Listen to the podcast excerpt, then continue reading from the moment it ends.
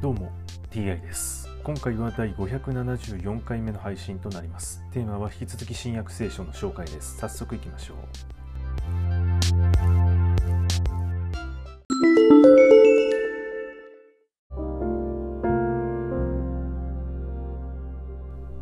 新約聖書第573回。今回は将来の栄光というお話です。現在の苦しみは将来私たちに表されるはずの栄光に比べると取るに足りないと私は思います。被造物は神の子たちの現れるのを切に待ち望んでいます。被造物は虚無に服していますがそれは自分の意志によるものではなく服従させた方の意志によるものであり同時に希望も持っています。つまり被造物もいつか滅びへの霊俗から解放されて神の子供たちの栄光に輝く自由に預かれるからです。被造物がすべて今日まで共にうめき共に生みの苦しみを味わっていることを私たちは知っています。被造物だけでなく霊の発歩をいただいている私たちも神の子とされることつまり体のあがなわれることを心の中でうめきながら待ち望んでいます。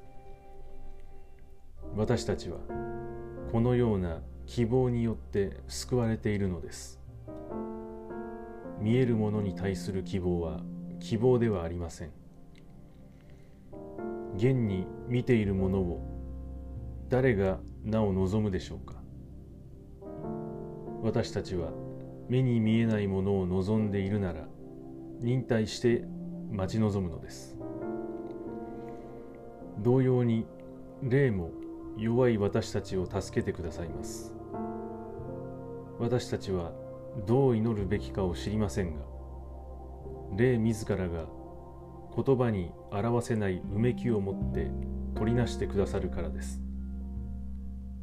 人の心を見抜く方は霊の思いが何であるかを知っておられます。霊は神の御心に従って聖なる者たちのために取りなしてくださるからです。神を愛する者たちつまりご計画に従って召された者たちには万事が益となるように共に働くということを私たちは知っています。神は前もって知っておられた者たちを御子の姿に似たものにしようとあらかじめ定められました。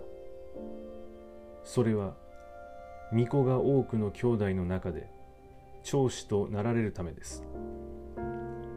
神はあらかじめ定められた者たちを召し出し召し出した者たちを義とし義とされた者たちに栄光をお与えになったのです。